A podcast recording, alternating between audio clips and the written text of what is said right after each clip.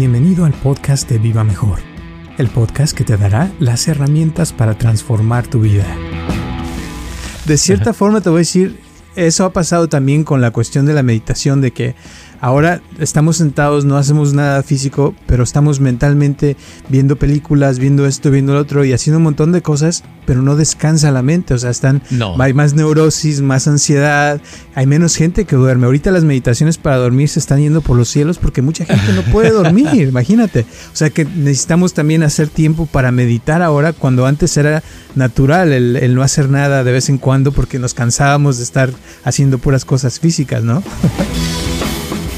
Yo, Roberto Aceves y Carlos González Hernández, desde 1993 hemos estado ayudando a la comunidad de habla hispana a vivir mejor. El día de hoy te traemos el tema de compartimentar tu vida. Uno ya lo ve, lo vemos todos los días y lo toma, y uno mismo lo ha hecho y lo tomamos normal. Pero lo que quería decir es que a veces eh, voy por la calle, a lo mejor voy manejando y veo a un señor o una señora con sus tenis especiales, su traje especial de deportes, ¿verdad? Su ropa que le costó algo dinerito y está dando unos pasos a, como tortuga, ¿no? Caminando. Y dices, qué curioso, ahora se supone que eso es ejercicio, ¿verdad? Es estar trabajando.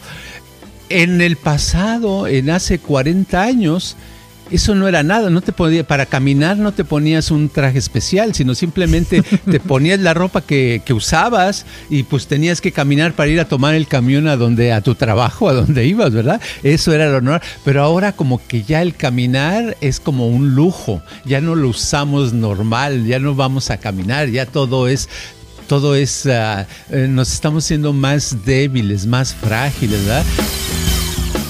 Muchísimas gracias por tu apoyo y por escucharnos como siempre y espero que te guste este podcast de compartimentar tu vida.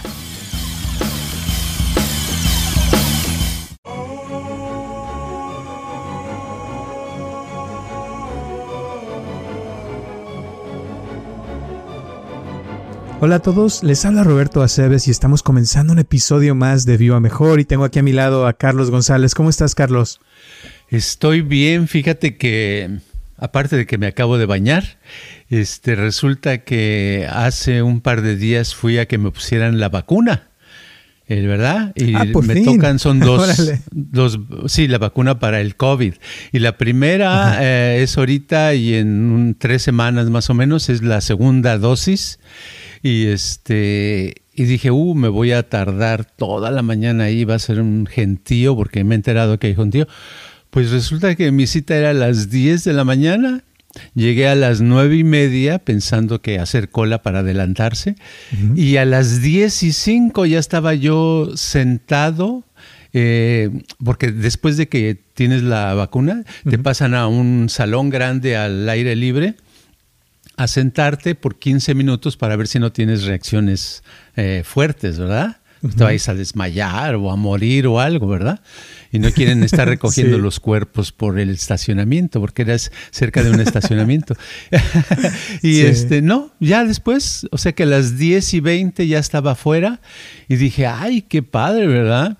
Y claro, he escuchado muchas cosas de lo malo, de los de que les da a las personas y pues hasta ahorita no, yo nada más saliendo de allí eh, eh, por unos ah, al ratito, por uno al ir manejando sentí como un pequeño mareo, dije, ay, estaré embarazado, ¿no? ¿verdad? Y entonces, este, pero ya se quitó y ya, ya no pasó nada. Y luego ya en la tarde hubo un poquito de debilidad, como con sueño, etcétera. Entonces, cosa rara, me eché una siesta como de una hora y me levanté como nuevo. Y en la noche dormí eh, suficiente dormí este, mucho y al otro día bien y hasta ahorita espero que siga así. Eh, va bien la cosa, parece ser que, cada persona reacciona diferente, ¿verdad? Sí, fíjate que me ah. han mandado un ah. montón de mensajes de eso y hay gente que no cree, que siente que, te van a, a, ¿cómo le llaman? Como que van a mover tu RNA y que no sé qué y que va a haber reacciones muy fuertes y eh, y muchos no se la han querido poner en, Los Ángeles también hace poco pararon de ponerlas que porque había mucha gente que está saliendo con reacciones o sea que ha habido mucho como debate no entre los que sí y los que no se lo quieren poner pero pues ojalá que, más sí, yo creo que, que sí es son los Sí, es que son los mismos grupos de siempre. Son los este, esos reaccionarios, los que no quieren la vacuna y que dicen que la gente se vuelve loca o les se pueden morir o te van a controlar, supercontrolar. Es los mismos que leían las, ah, las revistas esas que salían en los en los supermercados en Estados Unidos, en las cajas de que el ovni aterrizó en, tal país o en tal ciudad o que este, ya vienen los marcianos o son los mismos que, que piensan que el mundo está en contra de ellos y que hay un supercontrol de la población, ¿verdad? El control siempre lo ha habido, pero no es así, no es tan inteligentemente hecho. Entonces simplemente uh, yo, no yo pienso que esa gente va a terminar poniéndosela cuando vean alrededor que los demás se mueren, porque yo ya he visto gente que se muere, ¿verdad? Cerca de uno de nuestros estudiantes se murió hace una semana, precisamente por no, por contagiarse. Y yo le decía, oye, no, este, sepárate, tu familia tiene el COVID, no, no los visites. No, pues ahí fue a visitarlos y como su organismo era débil, ahí quedó en el hospital, ¿verdad? Es la cosa. Sí. Y, la cosa también escuché hoy en la mañana que es muy, muy importante que esta vacuna se la pongan mínimo 80% de la población a nivel mundial para que haya eh, inmunidad eh, de rebaño, le llaman, para que ya las personas, hay personas que no se la pueden poner por eh, cuestiones de salud, eh, así se puedan proteger a esas personas. Y aparte, o sea, mientras más rápido se, se vacuna la gente, menos va a evolucionar el virus, porque ya ha habido, ya ves, varias eh, versiones que han salido en varios países y ya están aquí en Estados Unidos y es que está evolucionando, o sea, que se está haciendo cada vez más fuerte, eh, también se está haciendo más eh, mortal y hay gente que le pega más rápido porque se ha hecho más contagioso. el otro es, leí que 30% más mortal también, o sea, que se mueren más personas al, ahora, ahora con la nueva versión pero mientras más tiempo pase, más eh, se va a hacer más eh, eh, mortal, pues, o sea, va a haber más versiones que va a llegar a un punto que la misma vacuna que hay ahorita ya no va a funcionar. Entonces, por eso es importante que se la ponga la mayoría de la gente para que pueda desvanecerse el virus, ¿no?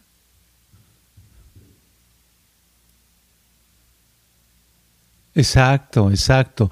Eh, pero sí, siempre va eso, siempre empezó. Yo conozco gente que cuando empezó el, que hace unos meses, siempre me decían, este, oiga, ¿y será cierto eso que existe el virus? ¿Y será cierto esto? Y esas mismas personas que decían, ¿y será cierto? Muchos de ellos ya lo creen porque vieron los resultados en gente cerca de ellos que se les murieron o se pusieron muy graves, ¿verdad?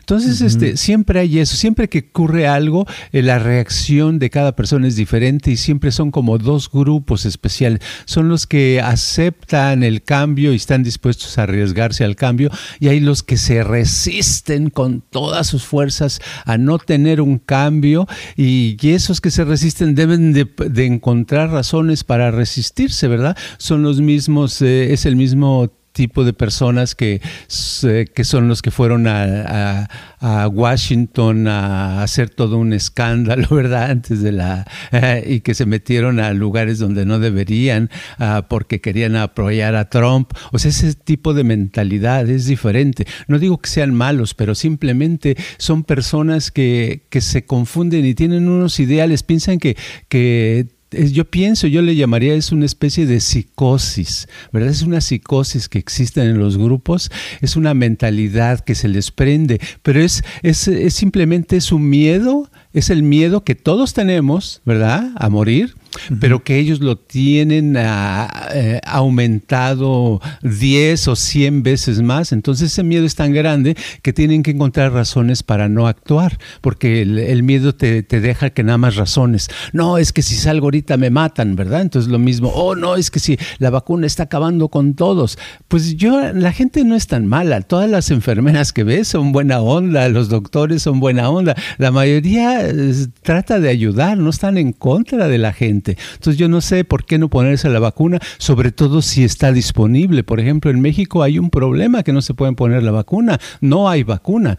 Eh, me enteré, por ejemplo, que mucha gente de México se fue, voló en avión a, a Florida hace, hace poco a ponerse la primera dosis de la vacuna, porque se podían, podían venir de otros países, pero ahora ya se prohibió eso, ya no pueden venir. Esos que se pusieron la, eh, la primera vacuna ahora ya no, ya no los dejan ponerse la segunda en Florida.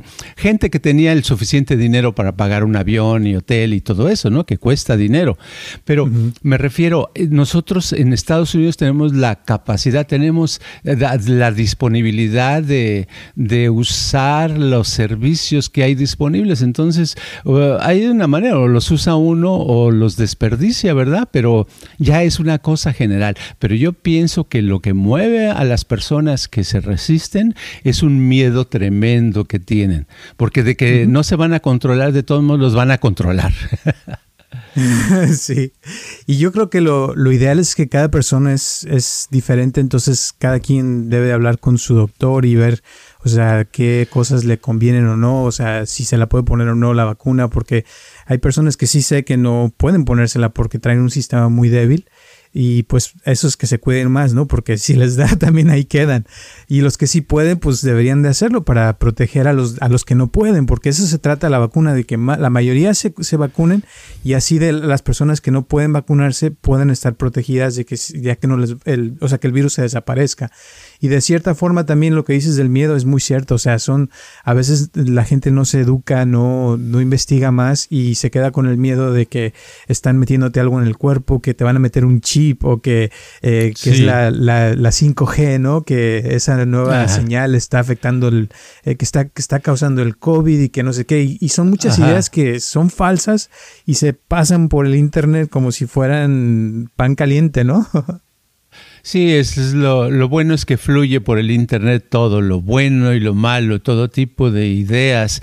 Y pues eh, cada quien que tome lo que quiera, pero yo sé que la gente que está más o menos estable y que puede que tener cierta objetividad acerca de, las cosas que pasan, eh, hace los pasos necesarios para tener buena salud y para ayudar a, su familia, a sus amigos que estén en, en buen estado. Y yo eh, no creo que exista una, una, un grupo de personas que te están tratando de controlar con chips. Te controlan en el aspecto comercial nada más. ¿Cómo te controlan? Pues este, te dan un producto, te dan un teléfono celular y la gente lo, lo pide y te dan con unos programas muy padres. Entonces todo el mundo agarramos nuestro, queremos nuestro teléfono y gastamos nuestro dinerito y todo, y entonces ganan mucho dinero. Pero eso es lo que te controlan de esa manera. Pero así como como meterte un chip, eso todavía no llegamos a eso.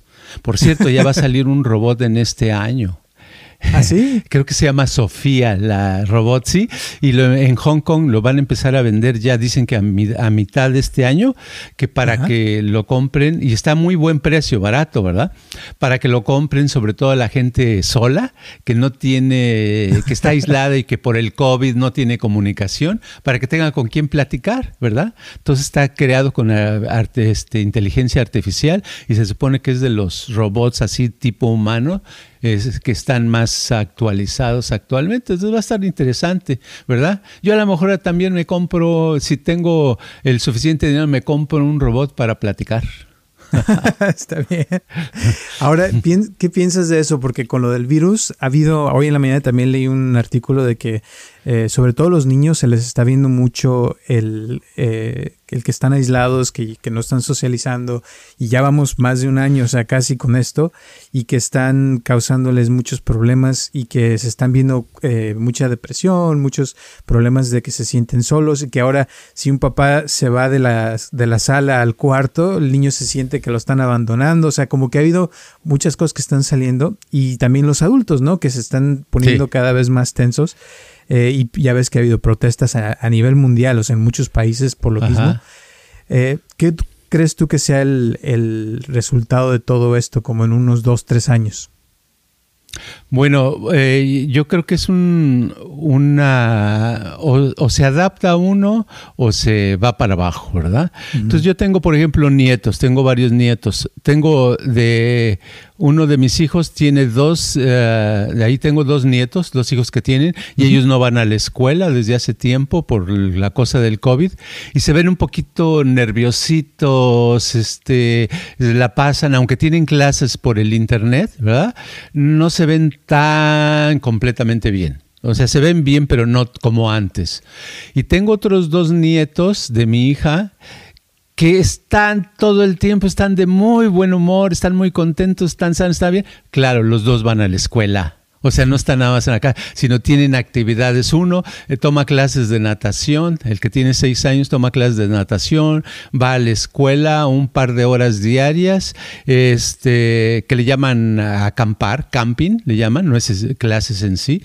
Y la otra niña, la que tiene, va a cumplir cuatro años, ella eh, va todos los días, quiere ir a su escuela y en su escuela, porque le hablan, las maestras le hablan en español y en inglés y este... Eh, está ah, hasta las 3 de la tarde, está desde las 8 y media a las 3 de la tarde todos los días y están cuidaditos, pero sé que no todos están así porque no en todas las ciudades, colonias se puede tener esas escuelas, porque esas escuelas en donde ellos viven sí están abiertas, ¿verdad? Pero en, otras colonias donde están mis otros nietos, ahí está todo cerrado de escuelas, entonces por eso no van.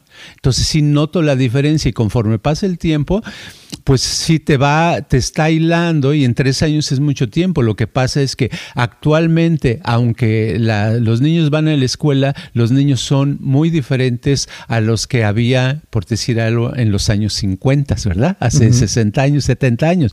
Porque cuando yo iba a la escuela, en los 60, ¿verdad? Y parte de los 50, eh, la, vida era diferente, era la escuela y era la calle y eran los amigos y era estar jugando y subiéndote a árbol. o sea, eran otras actividades y ahora todo es menos físico, ¿verdad? Todo es más digital. Entonces la cabeza, eh, yo pienso que, que, todo va a cambiar. Hace poco mm, leí algo que me gustó de un árabe que se supone que es el que fundó Dubai, ¿verdad? Eh, Dubai y decía que que sus, sus padres ah, lo, eh, eran muy fuertes, ¿verdad? Y que ah, por ser fuertes cuidaron a sus hijos y los hicieron débiles. Y que entonces después de esos eh, hijos débiles, al, al, educar a otros, al, no, ¿cómo era? No, que los, los fuertes producen una sociedad débil y que los débiles tratan de salir de esa debilidad y después viene una sociedad fuerte. En otras palabras, que cuando ah, tú eres, eh, te ha tocado una época muy difícil, como por ejemplo ahorita del COVID, que también lo que puede suceder es que salga gente más fuerte. ¿verdad? Inmune a, por, por razón del medio ambiente que se está viviendo, ¿verdad? Pero que este, si viviéramos en la época de las cavernas, seríamos eh, física y mentalmente más fuertes, porque el medio de vivir en, en la interperie y entre los animales y eso te hace personas más fuertes, ¿verdad? Y ahora el tener eh, eh, un cojín, tener aire acondicionado, aire acondicionado y ay me va a dar el solecito, deja ponerme mi sombrerito y todo eso, te va te va debilitando, ¿verdad? Entonces que las comodidades, en otras palabras, las comodidades te debilitan y el no tener comodidades y estar en un ambiente este fuerte te, hacen más fuerte, ¿verdad? Como que se adapta uno al, a lo difícil y Ahorita me estabas acordando de cierta forma eh, que hay muchas personas que, que, están sufriendo ahorita. Hay gente que no puede salir, como dices, que están en su casa todo el tiempo. Conozco yo personas, eh, uno de los monjes una vez platiqué que está en la India, que no salió de su cuarto casi por 10 meses. Imagínate, un cuartito nada más. O sea, es como que de película, ¿no? Pero estos muchos niños están creciendo con esto, están viendo ciertas cosas. Estoy seguro que hay papás que son que han abusado de sus hijos, que ha habido golpes, gritos, o sea, más cosas de eso porque están encerrados, ¿no? Y muchas cosas no vamos a saber hasta después. Pero pienso que, como dices tú, de estos van a salir ciertas personas que van a, tal vez a cambiar muchas cosas, así como la en la guerra de no la la Gran Depresión le llaman. Ya ves que muchos que estuvieron en eso, después eh, vino una, un, un, alce muy grande en Estados Unidos en los 50 y que empezó a haber un montón de cambios y de cosas, eh, abundancia, ¿no? Sí, es que es, por ejemplo, ahora eh, uno ya lo ve, lo vemos todos los días y lo toma, y uno mismo lo ha hecho y lo tomamos normal. Pero lo que quería decir es que a veces eh, voy por la calle, a lo mejor voy manejando y veo a un señor o una señora con sus tenis especiales, su traje especial de deportes, ¿verdad? Su ropa que le costó algo dinerito y está dando unos pasos a, como tortuga, ¿no? Caminando. Y dices, qué curioso, ahora se supone que eso es ejercicio, ¿verdad? Es estar trabajando. En el pasado, en hace 40 años, eso no era nada, no te podía, para caminar no te ponías un traje especial, sino simplemente te ponías la ropa que, que, usabas y pues tenías que caminar para ir a tomar el camión a donde, a tu trabajo, a donde ibas, ¿verdad? Eso era lo normal. Pero ahora como que ya el caminar es como un lujo, ya no lo usamos normal, ya no vamos a caminar, ya todo es todo es, ah, eh, nos estamos siendo más débiles, más frágiles, ¿verdad? Yo me acuerdo en los, a, principios de los 70 empezó el aeróbic, se puso de moda, y, salió un libro de un doctor de, Texas, eh, que es el que inventó la, sacó la palabra aerobics, ¿verdad? Y era de correr. Entonces me acuerdo que en esa época yo ese libro lo leí y pues en ese tiempo usaba botines, estaban de moda, son con un tajoncito. No, pues yo en la noche llegaba a mi casa, antes de entrar a mi casa tenía un parque en frente, le daba unas vueltas así con mis botines y mi ropa normal, ta, ta, ta, y ya caminabas. Y eso era lo normal. Y aún así el correr se veía ridículo porque nadie corría. Te voy a, digo, ahora es normal, pero antes no corría porque ¿qué corre? ¿Qué le pasa? ¿Verdad? Nadie no hace hacía ejercicio, el ejercicio era una cosa innecesaria, ¿verdad? ¿Y, por qué era innecesaria? Si lo ves así, eh, socialmente, era innecesario porque toda la gente usábamos nuestro cuerpo para ir al centro, para ir al camión, para ir a la fábrica, para subir unos bultos, para esto, ¿verdad? No, casi nadie tenía carro. la gente que tenía carro era un porcentaje muy pequeño, ¿verdad? Pero ahora en Estados Unidos y en otros países la gente trata de hacer el menos esfuerzo, entonces necesita prepararse para caminar, usar un, atuendo especial. Ah, voy a caminar. Y ahora actualmente le digo, hay personas que me dicen, oye, ¿qué me recomienda para bajar de peso? Porque me, no me gusta el ejercicio. Váyase a caminar, vete a caminar media hora o 40 minutos diarios al parque, donde sea. Ay, caminar, ay, no, es que lo voy a tratar, voy a intentarlo, pero, o sea, ni, ni eso, ¿verdad? Que estamos diciendo que somos unos huevones. Exacto. ¿Verdad? Nos hemos vuelto así. De cierta forma te voy a decir, e, e, es, eso ha pasado también con la cuestión de la meditación, de que ahora estamos sentados, no hacemos nada físico, pero estamos mentalmente viendo películas, viendo esto, viendo lo otro y haciendo un montón de cosas pero no descansa la mente, o sea, están, hay más neurosis, más ansiedad, hay menos gente que duerme. Ahorita las meditaciones para dormir se están yendo por los cielos porque mucha gente no puede dormir, imagínate. O sea que necesitamos también hacer tiempo para meditar ahora cuando antes era natural el, no hacer nada de vez en cuando porque nos cansábamos de estar haciendo puras cosas físicas, ¿no? sí, el eh, antier, precisamente el, eh, hace dos días, eh, fui al supermercado, a un supermercado que se llama Trader Joe's.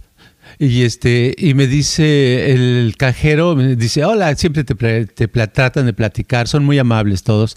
Este, hola, ¿cómo estás? Oh, pues bien, gracias. ¿Y qué tal? Este, ¿cómo la estás pasando? Le digo. Me dice, bien, bien. Dice, me faltan todavía siete horas de trabajo, apenas llevo una. Dice, pero ay, en las noches, desde que estoy haciendo puro manual, dice, antes mi trabajo era intelectual. Ahora, desde que estoy aquí trabajando, hago muchas cosas manuales en la tienda.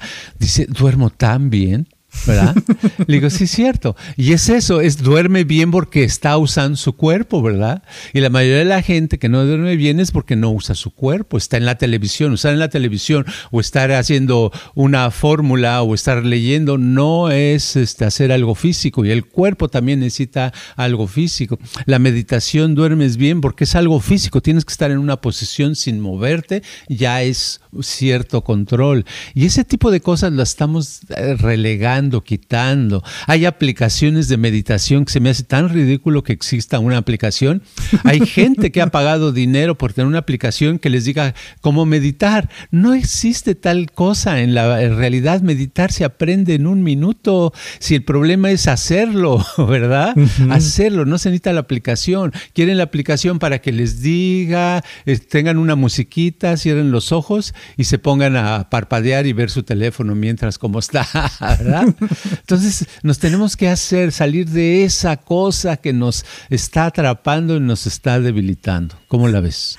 Me parece muy bien. Fíjate que hoy, hoy en la mañana salió también un artículo de esta Pamela Anderson, no sé si la ubicas, pero... Sí, cómo no. Así es, la que salía en Playboy y salió en Baywatch hace muchos años. Ahí sí hizo famoso. Sí, y que sacó un mensaje que ya ayer dejó las redes sociales, que ya se va a desconectar de todo eh, y que va a volver a, vivir, dice. O sea, a regresar a la vida, a conectarse con sus amistades, a salir a, caminar al bosque, o sea, hacer cosas que, no tienen que ver con las redes sociales, porque dice que uno, eh, y más hoy en día, la mayoría de la gente está tan conectada con el Internet que se les ha olvidado vivir, o sea, de hacer otras cosas que, que antes eran, como dices, normales, pero que ahora se han vuelto ya como algo eh, extranjero, como el, salir con unos amigos, platicar, como dices tú, cuando yo era niño, salíamos a, jugar a la calle todos los días eh, y era lo normal. Ahora es salir con alguien, es como, wow, voy a salir en un mes o algo así, ¿no?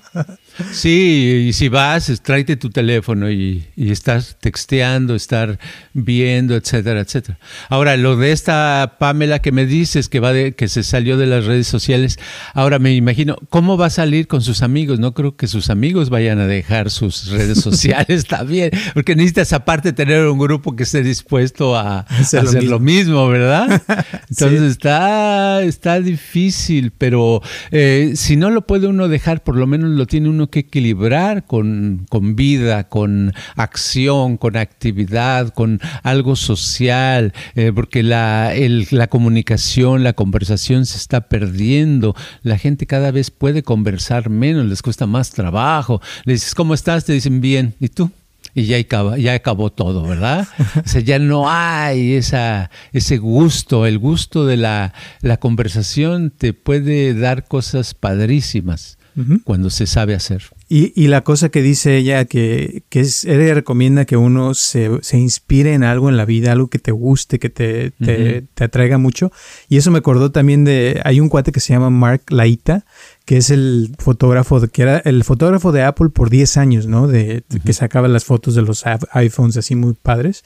Y, y este, hombre, este hombre dejó de hacer eso eh, y se obsesiona cuando hace algo, lo hace a, fondo, ¿no? Entonces, que se empezó a, a, tomarle fotos a los vagabundos, a las prostitutas, a los drogadictos, y que así hacer unos portraits así muy padres, ¿no? Unas fotos así, pero fregonas, pero de homeless, ¿no? De gente así muy rara, y se fue a, a Los Ángeles, a Skid Row, y ahí lo estaba haciendo. Pero lo que tiene este hombre es que también está tiene su canal de YouTube, pero dice que no sé, él, él me sube un video al día, o sea, tiene un montón de videos eh, y apenas empezó hace un año, pero lo que, lo que me gustó es de que se levanta en las mañanas a las 3, 4 de la mañana, edita toda la mañana y después se va al gimnasio y ya toda la tarde se la pasa filmando y luego ya regresa y, todos los días hace lo mismo porque es lo que le gusta, está obsesionado con eso y es buenísimo en lo que hace, pero como que esa onda de, de que te metas en algo, ¿no? Que te guste, que te mueva, que te pongas a hacer como hemos hablado en otros podcasts, ¿no? Sí, no, y se puede llevar dos vidas. Por ejemplo, hay muchos escritores que en el pasado, yo creo que también actualmente, pero en el pasado sé de varios que tuvieron mucho éxito y que tenían un horario de trabajo, es de cuenta levantarse, empezar a escribir a las 6 de la mañana y a las 10 de la mañana terminaron y ahí terminó su vida de escritor y de las 10 de la mañana en adelante el resto del día eran completamente otra vida, otras actividades, hacer deporte, hacer su hobby, lo que fuera y todos los días así. Entonces eh, es padre que te pueda rendir el tiempo porque muchas veces pensamos que tenemos que hacer una actividad nada más ta, ta, ta y nos atoramos en eso y ya lo demás ya no lo vemos, ¿verdad? Entonces en lo social es en las ah, en la vida es padre de tener una parte de estar en el viendo tus redes sociales si quieres, pero no todo el día, sino un, un, una, un horario, ¿verdad? Si quieres un horario de seis horas, no importa, es muchísimo, pero vamos a suponer, pero después de eso, paz y entonces entrar a otro tipo de juego, de vida, algo que te gusta, que realmente te llena. Si lo hiciéramos así, yo pienso que la gente tendría menos... Uh, panic attacks, menos miedos, menos angustias y estaría sintiéndose mejor, tendría tiempo para mejorar, porque hay mucha gente que me dice, oye, sí, yo he meditado, pero eh, últimamente no he tenido tiempo porque tengo un problema que resolver. Pues sí, siempre tenemos algún problema que resolver, pero el tiempo es porque no nos lo damos. Y por eso una vez alguien muy sabio dijo, si, si quieres que alguien te resuelva un problema, dáselo a una persona ocupada. No se la des a una persona que no está ocupada. Y es que la persona que puede resolver cinco problemas puede resolver seis. Y la persona que no puede resolver uno, no puede resolver dos, porque no puede resolver uno. Entonces la gente que dice es que no tengo tiempo para meditar, no tengo tiempo para estudiar, no tengo tiempo para eso, está diciendo que es inhábil, es incapaz, no puede hacer muchas cosas porque su concentración, su atención apesta. Ándale. Ay, ay, ay. Está buena. Y es cierto, totalmente. Y la cosa es de que mucha gente se la pasa haciendo, haciendo, entre comillas, porque al final no hace nada. O sea, nada más como que está perdiendo el tiempo, porque eso es lo que tiene la concentración. Cuando te concentras, logras un propósito, algo, y luego ya te mueves a hacer otra cosa y así vas. Y el que no está concentrado aparenta como que está haciendo muchas cosas y al final no hace nada, ¿no? No logró nada de lo que quería. Exacto, necesitamos eh, compartir el tiempo. No sé si está bien, yo creo que sí, en inglés es compartimenting time, pero es eso, es compartir el tiempo, es eh, tener este horario lo tengo para esto, este horario lo tengo para esto. ¿verdad? Por ejemplo, yo cuando escribía, que ya pasó algunos años, eh, escribía, pero casi siempre en las noches. Era mi horario, era, haz de cuenta, de 11 de la noche a 1 de la mañana. ¿Verdad? Y luego tempranito a veces me levantaba temprano, me levantaba a las seis y una hora más y eran tres horas en total, pero ya después me olvidaba de todo eso. No, no funciona el estar todo el día en algo como que, como que eso te hubiera dado más, no te da más, nada más este, eh, la mente no funciona así, la mente es muy, muy limitada, a veces hacemos más en una hora que en cinco horas en lo mismo. Eso es lo que yo he notado. Entonces hay que ponerse como a partir su día y decir, que de esta hora a esta hora voy a hacer esto. Y cuando ya no estés ahí, ya lo dejas, o sea, te olvidas de eso y sigues con otra cosa y luego ya con otra y así te vas hasta que ya terminas el día y al día siguiente otra vez hacer lo mismo, ¿no? Claro, y entonces vas a decir, ay, mira, estoy controlando mi mente, mis pensamientos, ¿verdad? Porque el problema es cuando no los controla uno, es lo que pasa, de que te, te vas en una cosa y te sigues porque no sabes qué otra cosa hacer, pero no sabes otra cosa que hacer porque no tienes control, no tienes, es, no puedes frenar una actividad, ¿verdad? No puedes cambiar. Entonces el control es poder empezar algo, continuarlo y terminarlo, o sea, poder pararlo, ¿verdad? Entonces decir, ok, ya, ya es la hora, ok, no lo termine, mañana lo termino, ¿verdad? ¿Cuál es la prisa? Pero ahora voy a hacer tal y tal cosa, ¿verdad? Ahora me toca mi, mi workout, mi ejercicio, ¿verdad? De dos horas levantando 500 eh, libras de peso, o lo que sea, lo que hagas, ¿no? Y hacerlo. Entonces eso te va manteniendo equilibrio, ¿verdad? Un equilibrio muy padre. Fíjate, ahorita me acordaste de un eh, bombero que estuvo, escuché una entrevista que estuvo en uno en, en, las caídas de las Torres Gemelas y, y, que había, o sea, le tocó ver a sus compañeros cómo se les caían los edificios encima. Él estuvo allí cuando se cayó la, una de las torres y quedó atrapado, pero luego lo rescataron. Y total que o sea, murió muchísima gente, ¿no? Miles de personas y le tocó ver todo eso. Y de ahí muchos que estuvieron, eh, unos se suicidaron, otros eh, les dio cáncer y muchos se han estado muriendo a través del tiempo. Pero él salió, o sea, ahorita no tiene nada y está 100% saludable.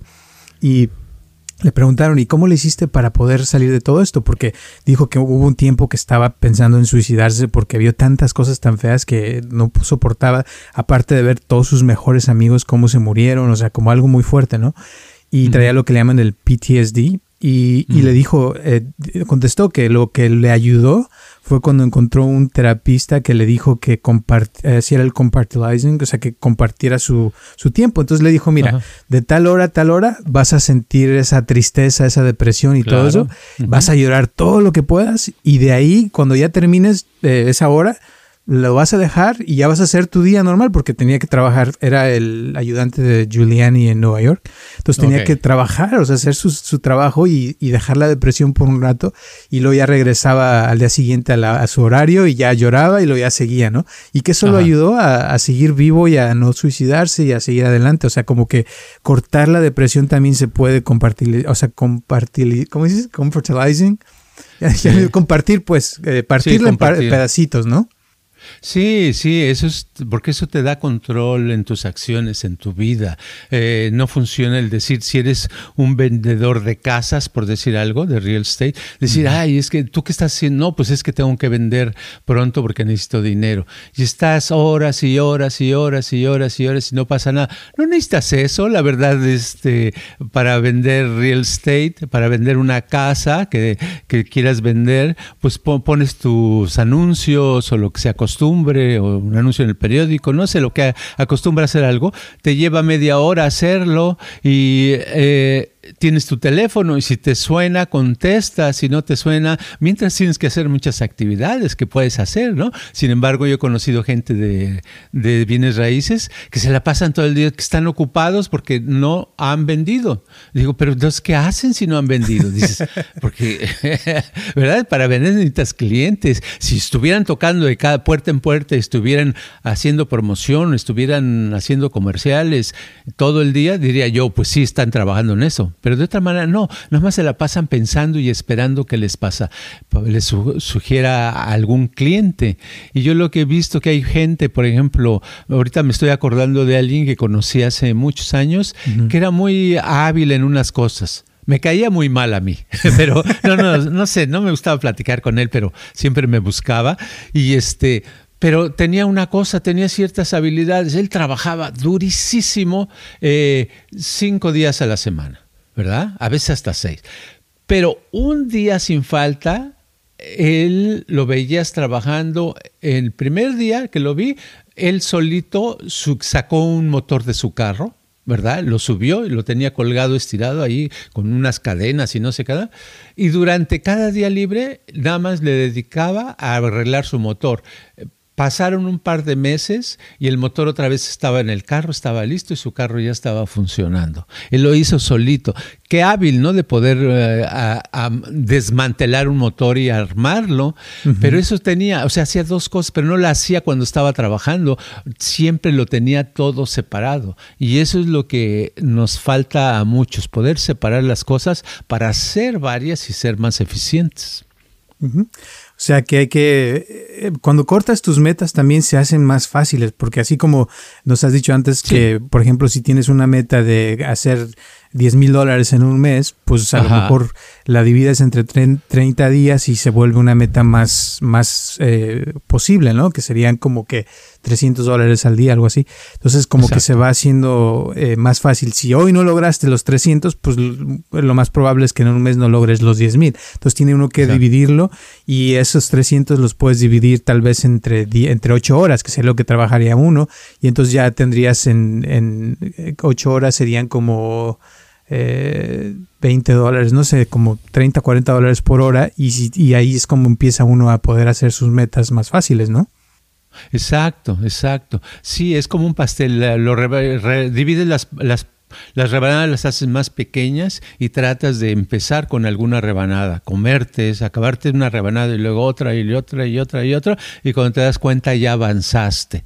El problema es cuando hacemos lo contrario y decimos, no, no, yo creo que ya este, en el futuro tengo que hacer, este, tengo que hacer tanto dinero, tengo que sacar tanto dinero y hoy no sacaste ni mañana ni pasado, entonces te va acumulando y empieza el estrés más y más y más fuerte, la dispersión más y más fuerte y después todo cuesta más trabajo, ¿verdad?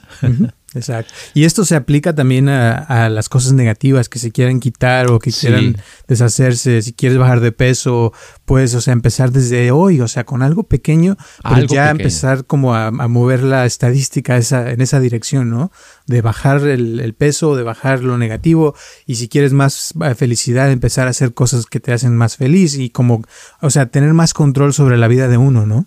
Exacto, empezar, empezar eh, ya desde hoy hacer algo y las cosas eh, funcionan muy bien.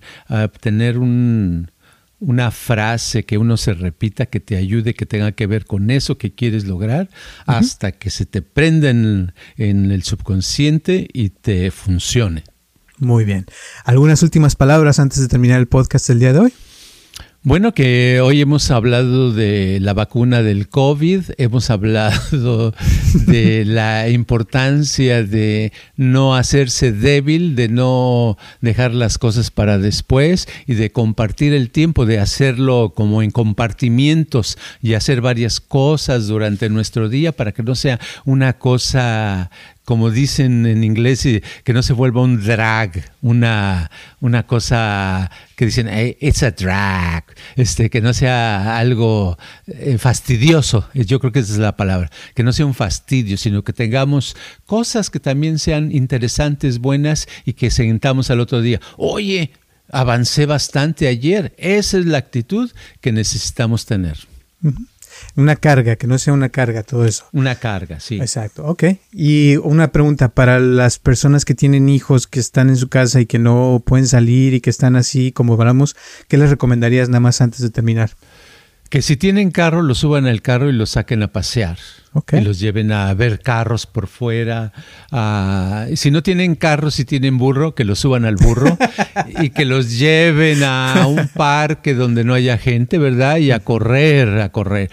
Si no tienen parque, ni tienen burro, ni tienen carro, que agarren a los niños y los lleven a un patiecito donde no haya nadie de gente para que no se contagien, ¿verdad? Y que los dejen correr, saltar y brincar y que, que saquen esa energía, ¿verdad? Porque uno necesita estar, eh, usar su cuerpo.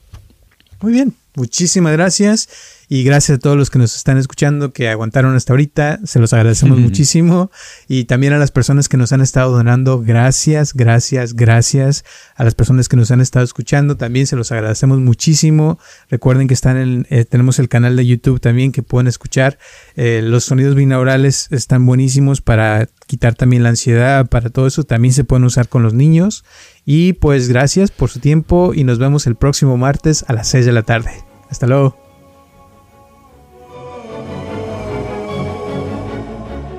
Este podcast está patrocinado por Viva Mejor. Ayúdanos a compartirlo con tus amistades para que crezca esta comunidad y si te interesa donar algo para que este podcast continúe o si tienes algún problema o pregunta que te gustaría resolver, por favor comunícate al área 714-328-4661 o mándanos un correo electrónico a vivamejorx3000 gmail.com.